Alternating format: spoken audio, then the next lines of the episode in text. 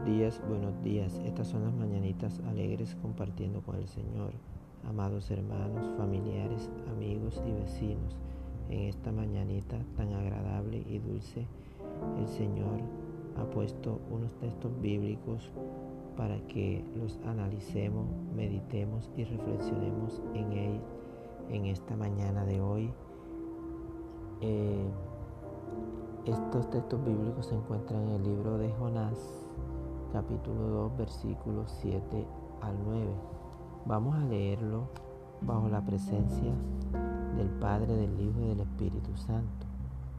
Cuando mi alma desfallecía en mí, me acordé de Jehová, y mi oración llegó hasta ti en tu santo templo. Los que siguen vanidades ilusorias, su misericordia abandonan. Mas yo, con voz de alabanza, te ofreceré sacrificio. Pagaré lo que prometí. La salvación es de Jehová. Aleluya, aleluya, amén. Señor Jesús, te damos gracias porque has puesto en esta mañanita alegre de hoy estos hermosos versículos para que meditemos en ellos.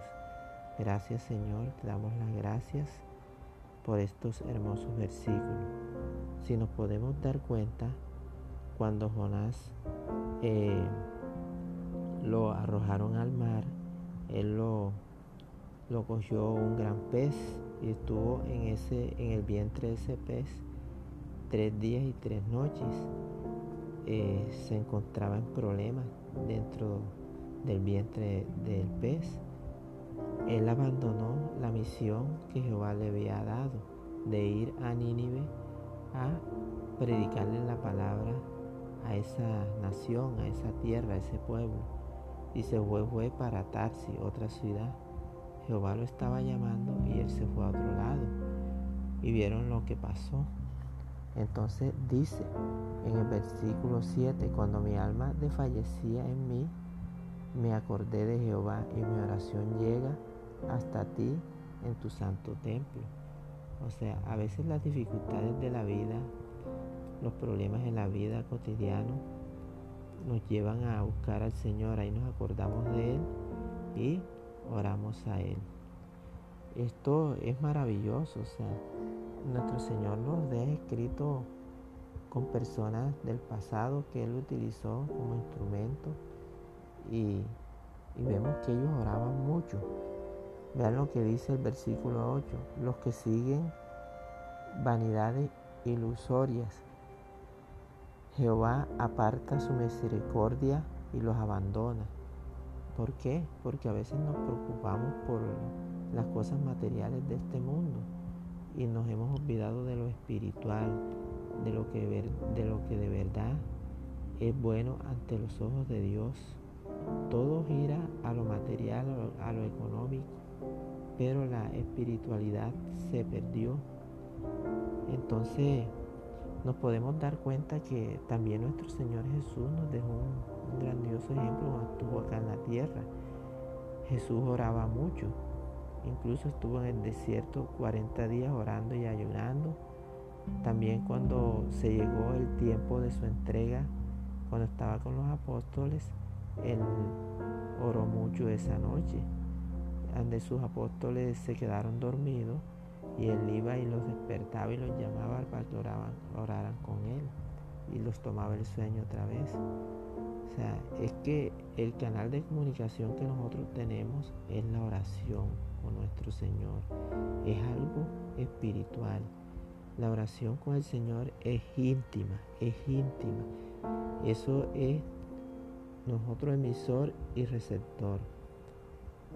Y hay un puente que es nuestro Señor Jesús. Nuestro, Señor Jesús conduce esa oración hacia el Padre. Por eso el Señor quiere que lo busquemos, que seamos agradecidos con Él, que cada día lo busquemos más y más. Eh, la oración es comunicación con Dios y la oración con, debe ser la relación íntima, una relación íntima que debemos de tener de amor hacia nuestro Señor. Debemos de pedir, clamar, porque el Señor quiere que lo busquemos. Hoy en los problemas que estamos afrontando de salud, esta gran pandemia que ha llegado, que ha afectado a toda la tierra, a todas las naciones, el Señor quiere que clamemos a Él. Pero ¿cómo podemos clamar a Él? Mediante la oración, pidiéndole, pidiéndole y pidiéndole. Cuando nosotros pedimos, el Señor abre puertas. Cuando nosotros pedimos con fe, cuando nosotros somos humildes, esa misericordia y esa gracia de Él llega sobre nosotros y nos cobija entonces en estos momentos de angustia, de pesares, eh, donde se han perdido grandes vidas, no solamente a nivel nacional, sino a nivel mundial, ¿qué tenemos que hacer? Tomar la palabra del Señor, conocerlo y clamar, clamar en oración a Él. ¿Por qué? Porque Él es el único que puede detener esta gran pandemia. El Señor escucha cuando nosotros nos arrodillamos de corazón. Cuando Jonás llevó el mensaje a Nínive, ellos vieron que la ciudad iba a ser destruida. ¿Y qué hicieron todos ellos? Se arrepintieron, se arrodillaron, clamaron, oraron, ayunaron. Y el Señor Jesús, nuestro Dios, tuvo piedad de ellos y los perdonó. Estamos viviendo lo mismo. Este tiempo de Israel es el mismo tiempo de hoy.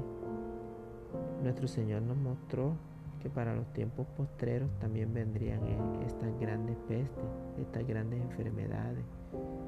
Eh, entonces, es hora de clamar la invitación que hace el Señor en esta mañanita dulce y hermosa y con estos textos muy jugosos que encontramos en Jonás capítulo 2, versículos 7 al 9, Él nos invita a que oremos, que clamemos y lo busquemos.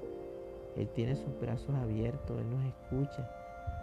Tenemos, creamos en Él que es un Dios vivo. O sea, no lo estamos viendo, pero Él está ahí. Entonces, busquémoslo de corazón. Esa es la invitación.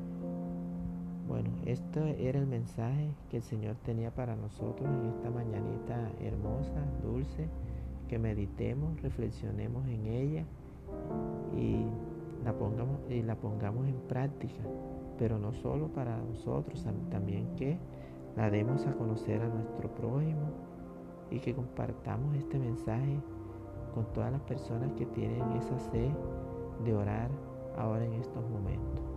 Bueno. Le damos las gracias, Señor, por este gran mensaje. Y sí, todo en el nombre de tu Hijo Jesús. Amén y amén.